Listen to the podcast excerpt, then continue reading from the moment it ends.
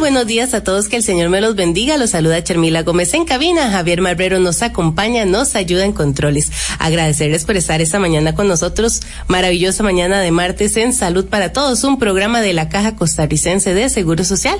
Como siempre, cada mañana nos reunimos aquí para conversar esos temas de salud que tanto nos benefician a nosotros, a nuestros seres queridos y a nuestros familiares. Importante que ustedes sean nuestros mejores promotores de la salud, que repliquen la información que los especialistas nos regalan en esta maravillosa hora de programa, que ustedes transmitan el mensaje que nos traen a otras personas, a las personas más necesitadas. Así nosotros empezamos a hacer esa cultura de salud que tanto necesitamos en este país. Agradecerles y también recordarles a todos los que siempre están en sintonía con nosotros. Nos pueden ver a través de Columbia Digital. Igual puede meterse a nuestras diferentes redes sociales en la página costarricense de la caja y ahí eh, pueden ustedes ver esos programas a través de podcast y también de Spotify. Así que los invitamos también para que nos sigan por esas diferentes redes sociales. Bueno, un nuevo programa en compañía de la doctora Viviana Ramos Rodríguez. Ella es directora del Centro Nacional de Control de Intoxicaciones de la Caja Costarricense de Seguro Social y la licenciada Cindy Mora, ella jefe del Departamento de Trabajo Social del Hospital Nacional de Niños. Hoy traemos un tema a conversar muy importante, un tema en el cual nosotros queremos hacer hincapié en la importancia que tiene un tema como este, que nosotros eh, seamos partícipes, que hagamos todas las consultas relacionadas al tema. Eh, viendo parte de lo que se vive en nuestro país, hoy vamos a conversar de las intoxicaciones por tentativas de suicidio. Y es que las intoxicaciones por tentativa de suicida tienen elevada mortalidad en las personas que la llevan a cabo. Los pacientes con factores de riesgo para suicidio son característicos y constituyen una población vulnerable, cuya edad abarca la niñez, la adolescencia y la juventud. En un país como México también predomina el sexo femenino con historia de desintegración familiar, formación de parejas a temprana edad y ruptura temprana de la unión. Entonces, lo cual conduce a depresión, a conductas suicidas en sus diversos panoramas. ¿Cómo estamos en Costa Rica? ¿Qué podemos ver en este país? Vemos un caso como México, un país eh, también muy cercano a nosotros. ¿Cómo podemos nosotros apreciar este tema? ¿Será que en Costa Rica está pasando eh, cosas como estas? en algún momento nos habremos hecho esa consulta y parte de lo que vamos a exponer, de cómo ayudar a las personas, cómo darnos cuenta o identificar qué pasa en nuestra niñez. Así que muchísimas gracias, doctora, por estar con nosotros y también a la licenciada Cindy por traernos este tema que preocupa mucho. Gracias, este, Charmila. Muy agradecida por el espacio. También es un tema sumamente importante. Eh, en el Centro Nacional de Control de Intoxicaciones, las personas nos llaman para reportar diferentes casos de eh, intoxicación. Eh, hemos notado una elevada incidencia en los casos de intoxicaciones por tentativas suicidas. Eh, esto es un fenómeno mundial y es un problema que nos, nos preocupa muchísimo y que Costa Rica se suma a esta problemática, ¿verdad? Eh, tanto en adultos como en niños. Y, y esto es lo que tal vez hoy quisiéramos hablar un poquito más, que es esta población tan vulnerable que creemos que está un poco eh, en, el vacío, ¿verdad? Un tema que se debe de comunicar y se debe de, expresar a la población lo que está pasando porque realmente nos preocupa que, por ejemplo, en el 2019 reportaron 47 casos de intoxicaciones por eh, intentos de autoeliminación en niños, eh, estamos hablando en edades de menores de 12 años, ¿verdad? Eh, nos preocupa muchísimo el por qué está pasando esto, ¿verdad? ¿Qué es lo que podemos hacer desde nuestra parte individual, también las instituciones y el gobierno, ¿verdad? Pero realmente es un tema que sí se da en Costa Rica, ¿verdad? Y que, como le digo, abarca a muchas edades, ¿verdad? Y es lo importante tener esos espacios de hacer conciencia, de poder ver cómo nosotros podemos ayudar en este tema. Muchísimas gracias, Cindy, también por estar con nosotros. Un tema, como lo decíamos al inicio, alarmante en niños. Sí, correcto. Eh, gracias por la invitación. En efecto, eh, es importante que la sociedad de Costa Rica sepa también que no es una problemática que se presenta únicamente en adultos. Desgraciadamente, las estadísticas van en aumento cuando estamos hablando de niños y adolescentes. Eh, por ejemplo, con relación a las situaciones que para el 2019 el Servicio de Trabajo Social atendió específicamente referidas por intentos de autoeliminación, encontramos 10 y 15 casos casos, perdón, de niños en edades de los 7 a los, a los 14 años, siendo la mayor cantidad de casos en niños o niñas de 11 años.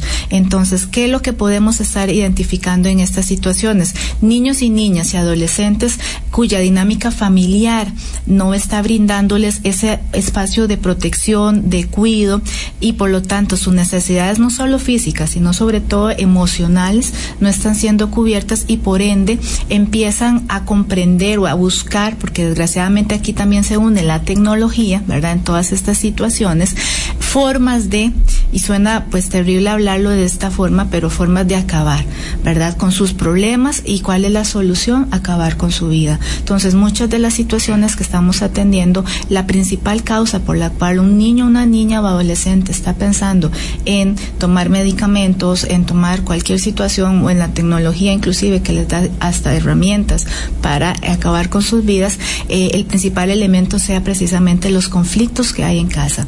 Llámese poca comunicación con sus padres, llámese ausencia de ellos también, o muchas veces que son chicos y chicas que están eh, mediados, ¿verdad?, en problemas o en conflictos de adultos.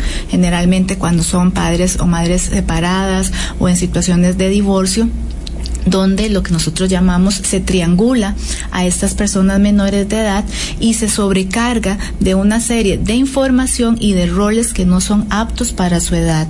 Entonces, ¿cuál es la consecuencia? Encontramos situaciones y por ende que las trabajemos no solo eh, con profesionales en trabajo social, sino pues toda una red de profesionales, eh, llámese psiquiatras, obviamente pediatras, psicólogos, ¿verdad? Un trabajo interdisciplinario que lo que busca precisamente es pues brindar al niño o a la niña ese apoyo, pero también trabajar con las familias, porque al fin y al cabo estos niños o niñas vienen de un hogar, pues no podríamos llamar hogar, yo creo que hogar es un término subjetivo, vienen de domicilios cuyos adultos eh, responsables no están siendo lo suficientemente capaces de brindarles esas herramientas que ellos requieren para resolver sus problemas, sus frustraciones, sus enojos de una manera más sana. Y este tema también lo podemos ver eh, y, cómo caló eh, en medios, eh, en diferentes redes sociales la semana pasada, el video de un niño donde le decía a su mamá que él se quería suicidar.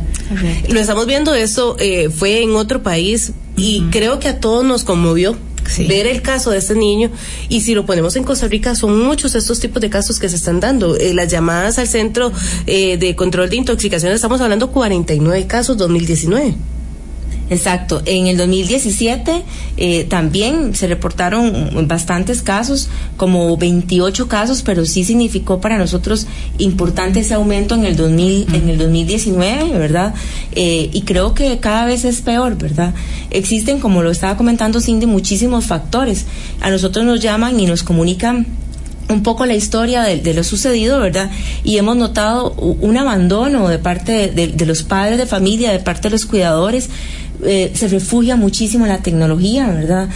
lamentablemente buscan alternativas en, eh, tan fácil ahora disponibles en el internet, ¿verdad? Entonces ya saben con qué cosas. Algo que a mí me preocupa muchísimo es el que ya los niños identifican los medicamentos para hacerse daño, ¿verdad? Estamos hablando que de estos 47 casos, 46 eh, de, la, de las consecuencias con las que se querían intoxicar o acabar fueron con medicamentos.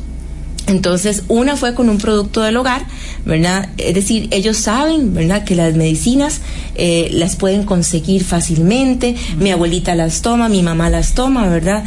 y se asocian otros factores biológicos también, ¿verdad? Niños que tienen alguna enfermedad eh, de depresión, de ansiedad, esquizofrenia, ¿verdad? Que puede ser que multiplique, ¿verdad? El riesgo de, de suicidio en estos, en estos niños. Pero realmente eh, un, una alerta o una llamada de atención importantísima para la población son los medicamentos en los hogares de donde, donde hayan niños menores de 13 años, porque lo está diciendo la estadística así, ¿verdad? Ya sabemos que los de 11 años que pueden entender perfectamente, de los de 10, 11 años que pueden saber que mi abuelita lo toma para la depresión, que mi mamá lo toma para dormir, que yo me quiero dormir muchas horas, tal vez no quiera acabar con mi vida, pero quiero desaparecerme, desconectarme del mundo un rato, pues ya saben cuáles son. Entonces, donde hay problemas familiares, donde hay un conflicto de pareja, un conflicto de matrimonio, pues existe un riesgo mucho más elevado en estos niños que saben que esos medicamentos están disponibles para, para hacerse daño, ¿verdad? Y en este caso, doctora, parte importante de este programa, y lo hemos abarcado en otros eh, cuando hemos conversado de intoxicaciones por diferentes eh, tipos de cosas, hablamos del, cuidado con los medicamentos, el dónde tenerlos, el cómo conservarlos. Eh, creo que este llamado de atención, y, y, lo hacemos enfático en todas las personas que nos están escuchando, dónde tenemos los medicamentos, de qué manera los estamos almacenando. Los niños pueden tomar esos medicamentos de manera tan fácil. Estamos viendo que las estadísticas nos dicen, en 2019 49 niños pudieron obtener esos medicamentos. ¿Somos cuidadosos? No. No. Y lo decimos una y otra vez, ¿verdad? Eh, lo decimos una y otra vez, eh, manténgalos fuera del alcance de los niños. Niños todavía son de 10, 11 años y ellos son los que están en más riesgo, ¿verdad? Según nuestras cifras, ¿verdad? Entonces es un llamado de alerta, ¿verdad? Con los medicamentos hay que tener especial cuidado. Algo importantísimo también es desde las escuelas. No sabemos cómo, ¿verdad? Existe siempre un líder ahí, pues negativo, ¿verdad?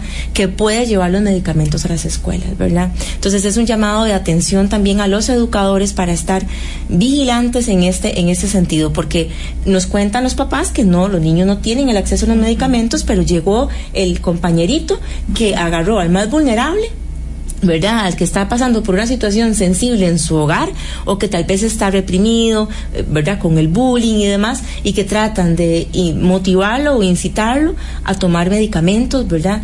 Que hasta se los venden, ¿verdad? Así es, esta es la realidad, ¿verdad? Les venden las gotas de clonazepam, de, de diazepam, venden la pastillita para que se sienta bien, para que usted esté en onda y empieza esta situación como un reto de, de inicio al consumo de otro tipo de sustancias que después traen consecuencias mucho más negativas para, para los chicos, ¿verdad? Entonces, sí. Y en este caso, Cindy, bueno, en el hospital de niños, todas esas atenciones, esos cuidados y trabajo social interviniendo. Correcto. Eh, este tema eh, que habla la doctora es importante porque si bien es cierto, tenemos dos eh, edades diferentes, ¿verdad? Estamos hablando de los chicos de 7, 9, 10 años, pero también el tema de la negligencia es eh, bastante, desgraciadamente, visto en los servicios de emergencia con niños, sobre todo menores de 4 años. Y va, va muy relacionado a precisamente el consumo o intoxicaciones cuando ingresan a los servicios de medicamentos, ¿verdad? Se supone que en estas edades, en su primera infancia, son niños que tienen que estar bajo el cuidado de un adulto responsable. No están insertos generalmente ni en un secudi, ni en, un, ni en una alternativa, digamos, de protección, sino que es el domicilio su lugar. 24 horas, 7 días a la semana. ¿Qué es lo que estamos identificando? Y en algunos momentos lo he dicho en otros espacios. Estamos identificando familias extensas, familias donde generalmente mamá o papá salen a trabajar y los niños están quedando bajo el cuidado de personas que no tienen las habilidades suficientes para asumir este cuidado de una manera adecuada. Hemos encontrado, por ejemplo, niños a cargo, que es pues desgraciadamente una tradición en nuestra cultura, asumidos por abuelitas, ¿verdad? Sobre todo hablo de mujeres eh, que muchas veces inclusive ellas también tienen sus propias enfermedades crónicas que también requieren de una persona que, que las cuide y que desgraciadamente pues asumen un rol que no les corresponde y por ende no son las personas que puedan brindar esa protección real. También otro fenómeno que se da mucho es niños eh, asumidos por hermanitos mayores y cuando hablo de mayores no son mayores de edad, ¿verdad? Niños bajo el cuidado, tres, cuatro añitos bajo el cuidado del de nueve, diez, eh, mientras sus papás trabajan o salieron un momentito a hacer un, un mandado, que es frecuentemente la historia que tenemos, o bien asumidos por terceras personas de la comunidad, que es aquí también un elemento muy de riesgo el que eh, logramos también identificar porque a la hora de entrevistarlos resulta que son niños que son se dejan bajo el cuidado de la primera persona que aparece.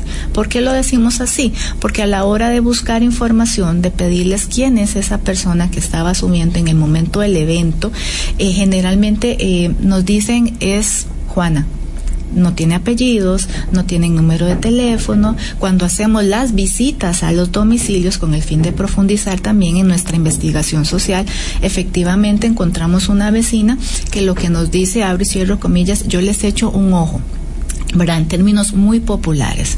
Pero ¿qué es lo que pasa? Precisamente no están ahí con estos niños y niñas. Entonces, eh, el ambiente de nuestras casas sigue siendo un ambiente de adultos. No estamos viendo eh, este lugar como un lugar de niños. Recordemos que los niños en esta primera infancia están en la búsqueda de, en la creatividad, en reconocer todo lo que hay en su ambiente. No tienen esa capacidad que debería tener el adulto de decir, ok, estos medicamentos no pueden quedar bajo el acceso, un fácil acceso, tiene que buscarse ciertos lugares o bien otros tipos de utensilios. Doctora, y de eso vamos a estar conversando más adelante porque me interesa hacer hincapié en ese tema en todos los padres que hoy están escuchando en este programa. Vamos a hacer nuestra primera pausa. Ya regresamos aquí en Salud para Todos. Nos cambiamos de casa temporalmente, con el propósito de iniciar el reforzamiento estructural del edificio Laureano Echandi, de oficinas centrales de la Caja, ya se inició el proceso paulatino de traslado temporal al Centro Corporativo Internacional en Barrio Don Bosco, Torres BIC, ubicado en Avenida 8, calle 26 y 28, 200 metros norte de la esquina noroeste del Cementerio Obrero. Reforzamos el edificio por seguridad de todos los que ahí laboran y de quienes nos visitan, incorporando salidas de emergencia y actualizando los sistemas electromecánicos. Encuentre más detalles en www.ccss.sa.cr barra inclinada traslado.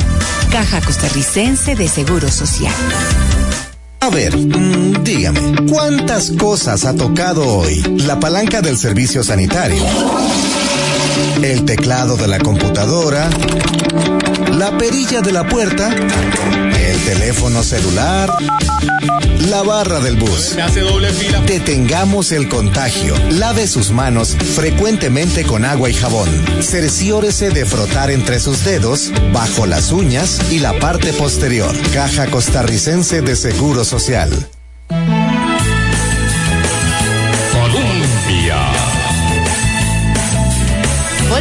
Salud para Todos, su programa en Radio Colombia en el 987 el que está en el corazón del pueblo. Yo quiero recordarles a todas las personas eh, que en este momento nos están sintonizando que estamos en compañía de la doctora Viviana Ramos Rodríguez, directora del Centro Nacional de Control de Intoxicaciones de la Caja Costarricense de Seguro Social, y la licenciada Cindy Mora, jefe del Departamento de Trabajo Social del Hospital Nacional de Niños. Hoy estamos conversando de un tema que es importantísimo para todos los padres, para todas las personas en esta sociedad. ¿Qué es lo que está pasando? Y tenemos que hacer hincapié en el cuidado que tenemos que tener nosotros como adultos con el tema de las intoxicaciones por tentativas suicidas. Así que a todas las personas que hoy quieran participar con nosotros lo pueden hacer a través de nuestra línea telefónica el 905 224-4933 a través de nuestro WhatsApp el 70030303. Háganos saber sus dudas, sus inquietudes relacionadas a este tema y creo que dudas hay por montón darnos cuenta de datos alarmantes del 2019, 49 niños menores de 12 años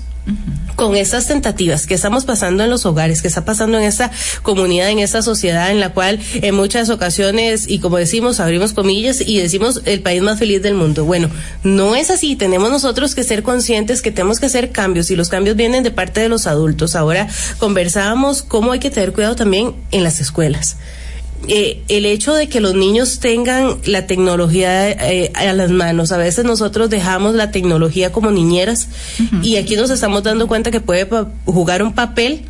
Eh, y no el que nosotros queremos que juegue. Entonces, eh, Cindy, tal vez aquí nosotros podemos también hablar de lo que se vive en el Hospital de Niños con relación a la parte tecnológica y ese tipo de tentativas suicidas que empiezan a tener los niños de siete años.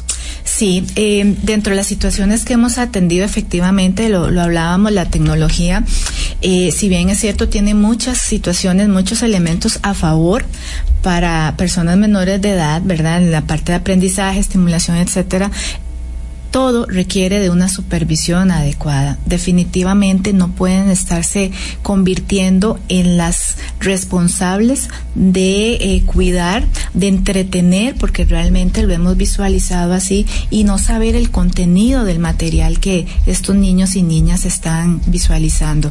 Hace algunos años tuvimos una situación eh, de un niño hospitalizado, recuerdo muy bien, por un intento de autoeliminación, donde este, muy atípico en el el sentido, digo atípico, de que era una familia funcional, unos padres muy esforzados trabajando ambos en un supermercado, sacando adelante a sus hijos, etcétera, pero la red de apoyo para el cuidado precisamente era muy limitada. Entonces, ¿qué encontramos? A un chico que dependía de un hermano de colegio, que obviamente está en una etapa de desarrollo muy diferente, en una adolescencia, viviendo sus amigos, etcétera, que no, obviamente era la persona que podía cuidar a este paciente. Y este niño prácticamente llegaba de la escuela y veía, por ejemplo, alrededor de 6, 7 horas, por lo menos de mediodía a 7, 8, 9 de la noche, que los papás llegaban de su trabajo, eh, videojuegos con un contenido de violencia tan extremo que este no encontraban los papás cómo explicarnos el por qué el chico eh, pues llegó al hospital con un intento. Cuando le decimos a los papás tráiganos los videos para verlos, ¿verdad? Los juegos, encontramos que todos efectivamente tenían calificaciones para ser jugados por adultos que tampoco debería de ser por el grado de violencia, pero bueno, si un niño tiene alcance y no hay una supervisión de un videojuego, de la computadora, de muchas otras formas, este, eh, desgraciadamente esto va a influir. Estamos también hablando ahora de, otra modalidad del, del bullying, que no solamente ocurre eh, personalmente en las escuelas, sino también el ciberbullying, que es otra situación por la cual también hemos tenido específicamente eh, adolescentes o preadolescentes ingresadas en el centro hospitalario por intento de autoeliminación debido a que empiezan en estos retos de enviar fotografías este al chico que les gusta, al grupo de amigos, este y pasan a otro tono, ¿verdad? Generalmente estas fotografías que en un primer momento les dicen son privadas, se llevan a socializar y viene todo el elemento después de rechazo, de desprecio hacia esta persona y obviamente todo lo que va a conllevar de depresión, pues obviamente no va a tener deseos de ir al centro educativo por todo lo que se está diciendo de ella o de él en, en el lugar por sus amigos y ni qué decir que sus padres se den cuenta. Entonces, en esta situación muy particular tuvimos que hacer todo un trabajo con el centro educativo porque efectivamente la ola social que viven también es una presión bastante enorme que Costa Rica para seguir con las estadísticas internacionales se une desgraciadamente estos números del ciberbullying y esta nueva modalidad donde los chicos este muchas veces son manipulados o con el deseo de ser también tomados en cuenta y ser populares están desgraciadamente realizando eh, fotografías o retos que los exponen verdad hace poco también estuvimos viendo eh, una modalidad en internet para eh, causar un cierto placer hacer eh, con intentos de ahorcamiento, ¿verdad? Entonces se ponía la soga al cuello, pero llegaba a cierto nivel, no, no, no era ahorcarse, pero sí era causar como una sensación de placer. ¿Qué ocurrió en otros países? Se reportaron desgraciadamente suicidios, diríamos que involuntarios porque lo empiezan a tomar como un juego, pero no tienen desgraciadamente la noción de las consecuencias que esto puede ocasionar. Y volvemos al tema de los padres y madres y del trabajo de verdad de 24/7 que tenemos en las vidas de nuestros niños, sin importar la edad. Realmente es la supervisión, no solamente de lo que están viendo, sino el hablar con los chicos, eh, cómo les está yendo en la escuela, cómo se sienten, qué pasó, que eso se ha perdido muchísimo también porque eh, no hay tiempo Vivimos en una sociedad rápida, en una sociedad donde todo tiene que ser ya, donde eh, no hay tiempo para nada y obviamente eh, los chicos pues han encontrado desgraciadamente, sobre todo estas generaciones más recientes, en los eh, precisamente la tecnología, toda esta otra parte que en casa no tienen. Muchos llegan a casa, no hay quien con quien hablar o la persona que los cuida pensando que sea un adulto responsable probablemente no los entiende o sea una tercera persona contratada que tiene muy claro que es un cuido de observar. pero no de interactuar con este niño o esta niña. Entonces, claro, toda esta tecnología donde ya incluso hasta en los juegos yo me conecto, estoy hablando con mis amigos de la escuela, jugando o incluso me conecto con otras personas de otros países, eh, les genera toda esa gama de interacción que en casa no están teniendo. Y ese es el gran peligro que corren, porque no saben realmente todas estas cadenas de adultos, ¿verdad? De, de pornografía, de negligencia, etcétera, en la que pueden estar cayendo sin la supervisión.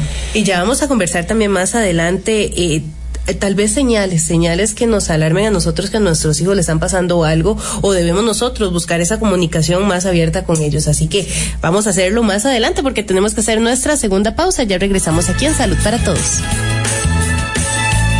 Los buenos hábitos son indispensables para mantener la salud. Cuando tose o estornude, tápese la boca y la nariz con un pañuelo desechable, descártelo y luego lávese las manos con agua y jabón. Si no tiene pañuelo, cúbrase la boca y la nariz con la parte superior del brazo, no con las manos, pues los dedos quedan cubiertos de gérmenes y estos se esparcen a otras personas al tocar objetos o saludar con la mano. Detengamos el contagio. Caja Costarricense de Seguro Social. Nos trasladamos temporalmente. A partir del 21 de febrero, la Junta Directiva, la Presidencia Ejecutiva y el Cuerpo Gerencial de la Caja Costarricense de Seguro Social se trasladará temporalmente a la nueva sede ubicada en el Centro Corporativo Internacional en Barrio Don Bosco, Torre C, Avenida 8, calles 26 y 28, 200 metros norte de la esquina noroeste del Cementerio Obrero. La plataforma de servicios del primer piso y la su área archivo y correspondencia permanecen prestando servicios en oficinas centrales en su horario habitual de 7 de la mañana a 4 de la tarde. Encuentre más detalles en www.ccss.sa.cr barra inclinada traslado. Caja Costarricense de Seguro Social.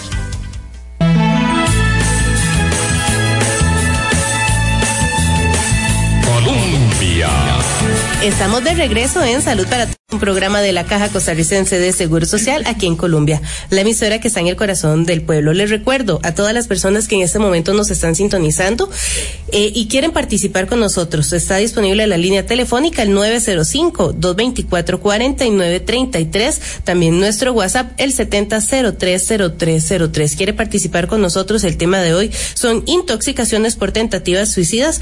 Está con nosotros la doctora Viviana Ramos Rodríguez, directora del Centro Nacional de Control de Intoxicaciones de la Caja Costarricense de Seguro Social. También está la licenciada Cindy Mora, jefe del Departamento de Trabajo Social del Hospital Nacional de Niños. Un tema que de verdad eh, nos pone de cabeza y hablando eh, fuera del aire no nos da tiempo ni tan siquiera hablar todos los puntos que tienen relación con este tema. Y hay consultas también, yo las quería leer. Tenemos la participación de un amigo, dice, yo inspeccionando fincas y al revisar bodegas de herbicidas encontraba productos químicos en envases de refresco. Eso era grave y peligroso. Ese es otro tipo de intoxicación y doctora, las llamadas también relacionadas a este tipo de intoxicaciones son bastantes. Sí, muchísimas. Y este es un tema súper importante. Desgraciadamente, los más afectados son los niños, pero, pero también los adultos, ¿verdad? Tenemos, bueno, este señor estaba trabajando en una finca con los plaguicidas. Tenemos un serio problema porque los están guardando en botellas de alimentos. Esto se llama trasvase guardar los, los, los productos que, no están en su envase original en botellas de alimentos. Y esto puede confundir, como le estaba diciendo, no solamente a los niños, que claramente pues son los más vulnerables, los que todos se los llevan a la boca, los que están en esa edad exploratoria, eh, pero también los adultos, ¿verdad? A mí me comentaba, por ejemplo, un día un, un señor que se llevaba su, su, su, su mochilita, su eh, loncherita con los alimentos que la esposa le, preparó y llevaba una botellita de refresco con el fresco pero se le ocurrió guardar un producto para, mm. para llevárselo para la casa de la finca donde estaba trabajando y lo echó en, en, la lonchera. De camino a casa le dio sed y se tomó un buen trago de este producto y tuvo consecuencias bastante importantes en, su salud. Pero bueno, eh, con el tema de los, de los plaguicidas es súper importante, ¿verdad? No dejarlos al alcance de eh, los niños, eh, colocarlos, ¿verdad? En un lugar, ojalá bajo llave, en una bodega que esté bajo llave. Son productos sumamente peligrosos y lamentablemente también se utilizan con ideas de autoeliminarse, ¿verdad? Porque eh, generalmente pues saben, ¿verdad? Que son productos que son muy, con un riesgo muy alto para la salud, que pueden traer consecuencias fatales, un solo trago, ¿verdad? Entonces, ojo con esto, hay que tener muchísimo cuidado con los plaguicidas y los productos de limpieza también, ¿verdad? Productos eh, de uso doméstico incluso, que ya vienen con concentraciones muy altas, que pues generalmente es con los adultos, con los niños lo que más nos preocupa eh, son los medicamentos, ¿verdad? Que también una sola pastilla puede llevar a la muerte a un niño, ¿verdad? Esos son eh, datos muy fríos, ¿verdad? Pero así, así puede suceder, ¿verdad? Las consecuencias pueden ser fatales eh, en adultos también, ¿verdad? Hay que tener muchísimo cuidado. Y, vieras que trabajando nosotros la campaña de, suicidio el año pasado, eh, eh, observábamos personas que a veces decían, y, lo conversábamos, eh, que consultábamos relacionado al tema, decían, es que las personas que dicen que se van a suicidar es porque quieren llamar la atención. Que si es un niño quiere llamar la atención. Doctora, las cifras son reales. En el hospital de niños llegan las atenciones. Cuando, cuando esto pasa, ¿qué podemos nosotros también decirle a estos padres con relación al tema de la importancia que tiene ponerle atención a cada uno de estos niños que llegan a expresarnos eh, sus y tentativas o sus ideas suicidas? Yo creo que en este tema también, como en muchas situaciones de abuso, se hablan también o se crean mitos, ¿verdad? Y este es uno de ellos. La persona que dice que se va a matar no lo va, no lo va a hacer, porque el que realmente lo quiere hacer lo hace. ¿verdad? Eso es mucho lo que escucha uno dentro de los adultos. ¿Para qué están mencionándolo si simplemente pueden hacer X acción y lo, lo, lo ejecutan? En el caso de los niños y niñas y adolescentes, como padres, no podemos tomar nunca como una situación aislada o de poca importancia lo que nos dicen o lo que vemos. Recordemos que también los chicos, sobre todo los adolescentes, están por su etapa también en una situación donde la comunicación puede hacer que no se brinde de una forma tan clara, pero nosotros conocemos a nuestros hijos e hijas, por lo menos eso esperaría uno. Entonces, cualquier señal, no solo verbal, sino a nivel de conducta, el aislamiento que muchas veces pueden tener, eh, no no podemos hablar pues de recetas por decirlo así, ¿verdad? De que tiene que ser A, B, C y D y que esto va a ser sinónimo de una conducta de riesgo, pero sí podemos hablar de ciertas situaciones que podemos tener ahí pendientes para poder descifrar y, dar la alerta, ¿verdad? Buscar la alerta y sobre todo los profesionales responsables de que nos aclaren. Ninguna situación que se diga por lo menos cuando se expresan los niños y niños, de que quiero morirme, de que quiero tomarme la pastilla para dormir muchos días, puede ser tomado en broma. Hay seriedad en las palabras de estos niños y niñas y por ende nuestro trabajo como padres es buscar la atención inmediata. Muchas de estas situaciones desgraciadamente llegan a nuestro hospital porque efectivamente no hubo una alerta oportuna en el, en el domicilio de los niños o en los centros educativos porque hay también situaciones, ahora hay un protocolo del Ministerio de Educación con el cual lo conocemos y es importante y esta es la relevancia del tema, ¿verdad? Y el manejo interinstitucional que también se está realizando. Hay todo un manejo de las situaciones eh, a través de las escuelas eh, de cómo alertar y qué acciones realizar para eh, poder ayudar a este niño y la niña. Y en el domicilio, pues de igual manera nos compete. Cualquier dibujo, cualquier situación de aislamiento, que era un niño muy sociable de un momento a otro, se aísla, no quiere salir, quiere estar solamente encerrado en su cuarto, eh, no se comunica, eh, todas esas son señales de alerta. ¿Verdad? ¿Qué es el primer paso que uno esperaría? Sentarse con ese niño o esa niña y hablar si la situación no pasa más si la, o no se encuentra la información, lo que continúa es el observar el hablar en los centros educativos para también identificar si es solo una conducta que ocurre en casa o en el centro educativo también está ocurriendo y empezar a hacer, nosotros hablamos de, armar ese rompecabezas que es tan complejo para los niños y las niñas, ¿verdad? Muchas veces ellos eh, les cuesta verbalizar, pero también lo transmiten por sintomatología orgánica. Entonces, niños que empiezan a padecer de dolores de, estómago, de dolores de cabeza, que no quieren ir a la escuela, etcétera, son también situaciones que nos llegan al centro médico y al valorarlas de manera interdisciplinaria, no descartamos tampoco las, la posible situación de abuso que puedan estar sufriendo llámese en este momento pues una, un, momento de o una situación de intento de autoeliminación o bien abuso en sus diversas manifestaciones. Y ahora conversábamos también un tema que llama mucho la atención. Hablábamos de la negligencia cuando los niños están solos, cuando están al cuidado de menores de edad y, y parte de ello empieza a ahondar en cada uno de estos pequeños, en el sentirse solos, en estar aislados. Pero ¿qué pasa también, doctora, con la sobreprotección de los padres?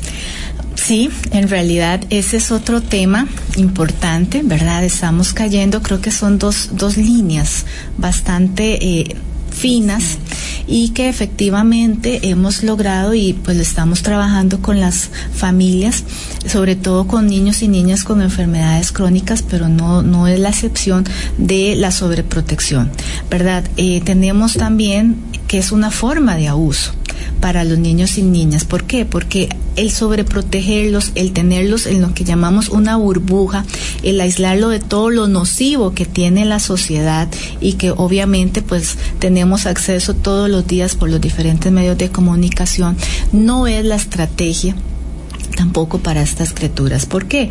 Porque tienen también dentro de todas las situaciones que se viven, nosotros como padres tenemos que también pues irles enseñando la parte de pues el bien y el mal. ¿verdad? El ocultarlos, el no permitirles salir, el, el querer que siempre estén como con nosotros es una forma donde ellos tampoco puedan desarrollarse y por ende se vuelvan más vulnerables en algún momento a las situaciones de las cuales en un primer momento los quisimos aislar. Tal vez en la primera infancia no tanto, pero estos chicos llegan a cansarse de esa sobreprotección, de ese aislamiento y en algún momento, porque no vamos a estar siempre ahí, y eso yo creo que el mensaje que también tenemos que dar. Son niños a los cuales tenemos que fomentar la independencia, la autonomía, también su autoestima, porque efectivamente son niños que en algún momento tienden a ser vulnerables para espacios de consumo de drogas, ¿verdad? Para, en el caso de las chicas, embarazos en la adolescencia. ¿Por qué? Porque empiezan a caer eh, en otros ambientes donde no tienen forma de reaccionar frente a lo que se les está vendiendo y esa es una importante o es un importante tema también de tener claro. ¿Hasta qué punto? ¿Cuál es el equilibrio? Ese es el gran reto, yo creo, y la pregunta del millón para todos nosotros, ¿verdad? Eh, pero yo creo que en esa balanza, o si bien no lo logramos como padres, porque, a ver, se nos cree o creemos también que cuando somos mamás o papás tenemos todo resuelto y todos lo sabemos y no es así. Lo importante es cuando desconocemos cómo ayudar a nuestros hijos, saber que hay profesionales que pueden ah, precisamente brindarnos estas herramientas para poder pues enfrentarnos el cambio generacional en estos momentos que vivimos es abismal. Lo que funcionó con nosotros en nuestra infancia no está funcionando en este momento con nuestros niños.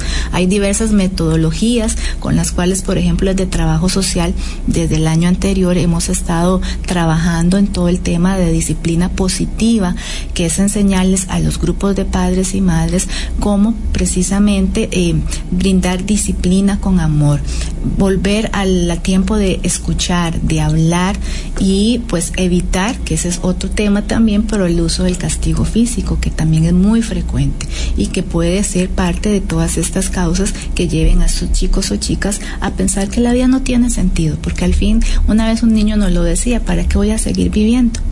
y era un niño de 8 años de edad. Escuchar eso en boca de un niño de 8 años, perdón, pero nos dice mucho como sociedad también. Y un tema, bien lo dice usted, doctora, como sociedad, un tema que nos abarca a todos los que hoy estamos escuchando el programa. Así que yo los invito a que participen con nosotros con sus dudas, sus consultas o sugerencias a través de nuestro WhatsApp, el 70030303. Ya vamos a estar leyendo también las consultas y a través de nuestra línea telefónica, el 905-224-4933. Aquí nos dicen, muy buenas, les escribo desde Inglaterra, donde trabajo desarrollando videojuegos y formo parte de diversas caridad, las cuales eh, usamos videojuegos para mejorar la vida de las personas. Escucho a la doctora horrorizando culpando a los videojuegos independientemente del rango etario recomendado para los mismos. En mi opinión, el verdadero problema reside en que el pequeño dedicara nueve horas al día a una actividad, ya sea películas, libros o lo que sea, lo cual indica una negligencia directa de sus tutores. Los videojuegos tienen infinitas cualidades positivas al igual que cualquier otro medio, las cuales explotamos a diario en hospitales ayudando a otro tipo de pacientes. Culpar a los videojuegos como en el pasado se culpaba al cine y más atrás a los libros es la opción más fácil, pero no la correcta. Ningún videojuego medio, sea el que sea, va a provocar suicidio. Saludos y un gusto escucharlo, nos dicen acá también. Y, y parte de ello, vemos eh, cómo también si nosotros buscamos las herramientas correctas podemos llegar a dar un buen mensaje. Pero sí sabemos que hay videojuegos que dentro de esto enmarcan mucha violencia. Y en una sociedad en la cual ahorita somos violentos en carretera, violentos con nuestros compañeros de trabajo, si nosotros le empezamos a dar esos videojuegos a los niños, yo creo que vamos desarrollando esa violencia para más. Nosotros aquí tenemos que ser un poco empáticos en el tema de decir, no los videojuegos son malos. El hecho de cómo buscamos o cómo damos esas opciones a los niños es lo que puede estar marcando la diferencia. Correcto. Este, la tecnología, y lo hablaba este, dentro de los comentarios, es buena el uso que se le dé es hace la diferencia. Efectivamente, el juego, por ende, independientemente si es violento o no, ya eso cada quien. Aquí, en el tema de niñez, que es el que nos, nos tiene el día de hoy acá, el problema va a ser la poca o nula supervisión que tienen por parte de los adultos responsables. Esa es la clave en toda esta situación. Llámese videojuegos, llámese el uso de celulares, por ejemplo, que es, eh, pues ahora los niños ya de 7, 8 años manejan su propio celular, etcétera, es como esta tecnología no está siendo supervisada por los padres y madres que son los representantes legales de estos niños y niñas y que por sus diferentes etapas de desarrollo no tienen todas las habilidades necesarias para entender o bien que es un juego, muchos de estos lo llevan a la realidad precisamente, también hemos tenido esas otras situaciones o con el uso del celular al tener acceso a múltiples eh, lugares por los cuales eh, no hay supervisión, sabemos que un niño, y lo hemos visto, puede abrir una pantalla para ver eh, dibujos animados, pero un momento a otro ingresa eh, anuncios ingresa pornografía, ingresa cosas que ellos no tienen por qué verlas. Pero el problema no es el niño ni la tecnología, lo aclaro.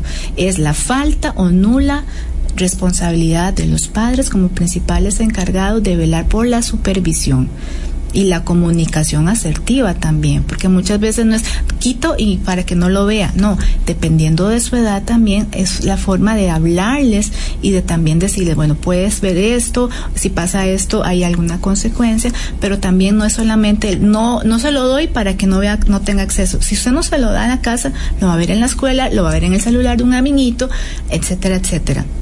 Entonces vuelvo a ese equilibrio que es un reto para todos. No es del todo aislarlos, pero tampoco delegar en ellos el eh, uso adecuado de la tecnología cuando no tienen la edad para hacerlo. Eso es responsabilidad directa del adulto. Y aquí nos dicen, buenos días, muchas bendiciones. Tengo una hermana que cuando una no le permite algunas cosas, ella dice que mejor se quiere ir a donde Dios. Le aclaro, ella tiene 12 años y un grado de inmadurez de una niña de 8 años. Ese es otro tema.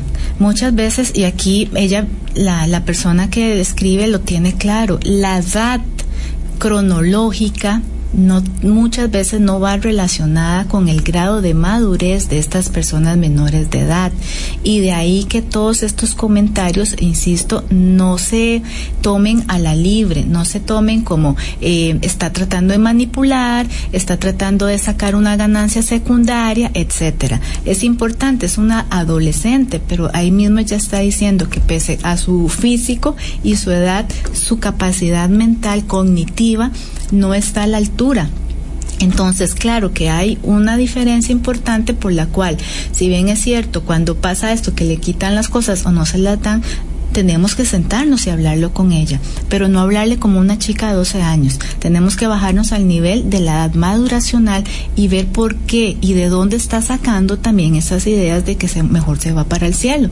De alguna, de algún lugar, de alguna conversación que no debía de escuchar o de en la televisión a nosotros verás cómo nos preocupa mucho también y va relacionado a la supervisión todas estos eh, no, no se pueden llamar novelas, pero todo esto que La Rosa de Guadalupe, para todo este tipo de, de, enlaces o, de, o de cosas que los niños tienen accesos en horarios muy normales en la tarde, los cuales son temas fuertes de tratar, ¿verdad?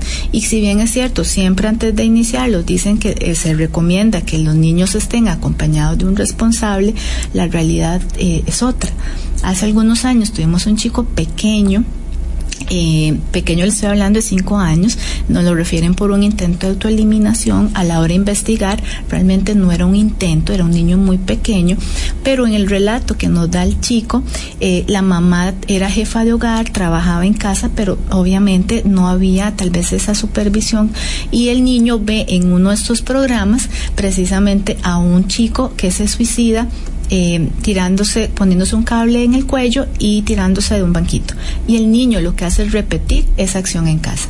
Gracias a Dios llegó vivo al hospital, pero eh, la mamá obviamente muy asustada, el niño estaba bajo mi cuidado, yo no sé qué es lo que pasó y cuando empezamos a indagar, obviamente con los psiquiatras, qué es lo que ocurre, porque nos preocupó mucho por la edad, lo que vimos fue una situación donde el niño ve lo que pasa en el tele y lo repite.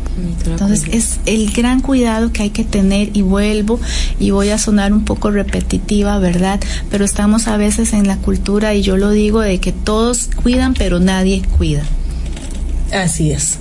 Y, y, eso es lo preocupante. Aquí nosotros no podemos decir que, que cuidamos sin esa supervisión. Es, que los ojos tienen que estar 24. A veces decimos que cómo hacemos y la casa y las cosas. O sea, eso pasa. Yo creo que la casa puede esperar cuando hay alguna otra persona que nos ayude a cuidar y, y ahí nos dedicamos a la limpieza. Yo creo que es parte de cómo nosotros poner prioridades en la vida y la prioridad siempre son los niños. Así es. Aquí nos dicen, buenos días, felicitarlos por el programa. Mi nombre es Amelia García y soy de San Isidro de Heredia. En mi caso, un dolor en mi corazón, así como los niños también en adultos se da por estrés, por lo que pueden llevar al suicidio. En mi caso fue un amigo joven profesional, estable, laboral, económica y familiar. Un excelente ser humano que lamentablemente tomó la decisión de suicidarse con medicamentos, ya que entró en una depresión tan fuerte que a raíz de un embargo que se le hizo a su salario por haber ayudado y fiado a una compañera de trabajo, se suponía su mejor amiga, nos ponen aquí, quien lo engañó y falsificó su firma para sacar préstamos bancarios y no pagó. De pronto lo embargan su salario y al no encontrar una solución a corto o mediano plazo tomó la decisión de acabar con su vida. Este, lo, este muchacho lo veían psicólogos, psiquiatras, cardiólogos, etcétera, y todo lo que enviaban eran medicamentos, pero no detectaron la idea fija del suicidio, de internarlo o ayudarlo. ¿Cómo, ¿Cómo en estos casos también se da, doctora, este tipo de llamadas, este tipo de, de consultas y, y de los casos? ¿Qué hacer ante una emergencia como esta? Sí, el total de intoxicaciones eh, reportadas por tentativas suicidas en el Centro Nacional de Control de Intoxicaciones es de alrededor del 5% eh, respecto al total, ¿verdad? Que es bastante importante. Eh, como lo vimos en los niños, eh, es una cifra que tal vez no es la más alta, pero sí es de muchísima relevancia, ¿verdad? Claramente son los adultos en edad joven o, reproductiva que sí tienen eh, esta problemática mucho más marcada, ¿verdad? Con mucho más frecuencia. Lamentablemente, como lo dice la, la, muchacha, la amiga de este, de este muchacho, eh, es muy lamentable el montón de medicamentos que tienen que tomar, ¿verdad? Porque hay una red de apoyo de psiquiatras, eh, del médico que lo está atendiendo, que tiene que abordar este problema con porque tienen una depresión muy fuerte, porque están con una ansiedad muy grande y necesitan de una ayuda farmacológica. ¿verdad? Lo que pasa es que en los hogares, ¿verdad? cuando este adulto llega a tomarse estos medicamentos, vuelve a intentar acabar con su vida con los mismos medicamentos que está tomando. ¿verdad? Entonces esto es, esto es un, llamado a atención en los hogares, en lo, con los amigos, ¿verdad? Donde tenemos una persona que está con este problema, ojalá que podamos identificarlo para ayudarle. Nosotros siempre le decimos a la, a la, a la mamá que está cuidando al muchacho de 20 años, que está tomando medicamentos de forma incontrolada para hacerse daño, que tome ella el, el, ¿verdad? las riendas de este tratamiento, porque dejarlos al alcance de ellos nos dice una y otra vez, a veces nos llaman al centro y nos dicen, una vez más se tomó los medicamentos, ya es como la séptima vez ya es como la cuarta vez, séptima vez que se toman los medicamentos. Entonces, uno trata de orientarlos explicándoles que él no puede tener el acceso a estos medicamentos porque hasta que ya su problema, ¿verdad?, se resuelva, debería tener el contacto con lo mismo. Yo sé que es muy difícil, si no es un medicamento es otra cosa, ¿verdad?, que mejor ni mencionar, ¿verdad?, otro montón de herramientas que a las que pueden acudir, pero realmente eh, es, es muy importante esta, esta problemática porque son personas que tienen que tomar una gran cantidad de medicamentos y que más bien puede ser esto, eh, ¿verdad?, utilizado en contra para, para hacerse daño, ¿verdad? Y aquí nos dicen buenos días, urgen centros de cuidado integrales para niños y adolescentes después de la escuela, colegio, para los padres que trabajan también, que estos sean más responsables e informados, que no dejen a los menores a la merced de la tecnología. Aquí nos decía Eugenia Montes de Oca que los videojuegos crean adicción. Sí, ya está reconocido inclusive las adicciones a los videojuegos, ¿verdad? Eh, vuelvo a insistir, eh, realmente es preocupante eh, la adicción y precisamente va muy relacionada a la a los horarios porque son niños y niñas, son, son niños que requieren reglas como en cualquier otra situación del hogar. La tecnología también requiere horarios. Eh, los especialistas incluso determinan en qué momento, de, hablando de edades, es recomendable que los niños tengan acceso a la tecnología, pero la realidad eh, nos está demostrando que incluso a los bebés se les da porque tienen dibujos hermosos, porque hay música, porque los entretiene, vuelvo abrir y cerrar comillas, sin darnos cuenta de cuál es realmente la reacción que está generando en la parte auditiva, visual o bien cognitiva de esta persona menor de edad. Entonces, efectivamente, eh, la adicción surge porque no hay reglas, no hay horarios establecidos y nuevamente se utilizan para que sean eh, las no digo personas, pero las cosas en este caso que generen eh, esa capacidad de mantener los queditos de que los estoy observando, están ahí sentados, eh, eh, viendo la televisión, jugando, haciendo lo que tienen que hacer, y esa es la forma en la que muchas veces el adulto está definiendo el concepto de cuido. El cuido es simplemente verlo que no se mueva, porque no hay espacios recreativos. Muchas veces las familias nos hablan, bueno, es que eh, aquí resulta que hay balaceras constantemente, no hay un parque donde ellos también puedan salir y jugar y yo prefiero mejor que esté aquí jugando videojuegos o, con la computadora, en el caso de adolescentes, ¿verdad? Pero realmente, eh, ¿qué estamos ganando con también tenerlos ahí si no hay una supervisión. Si yo no me siento con ese adolescente y me preocupo por lo que él está viendo, eh, aunque no lo entienda, porque realmente pues obviamente ahí hay una diferencia de edad, pero el simple hecho que yo como madre o padre me siente con ese adolescente o ese niño o niña y le diga, mira, explícame, yo no entiendo mucho eso, pero ¿qué estás viendo?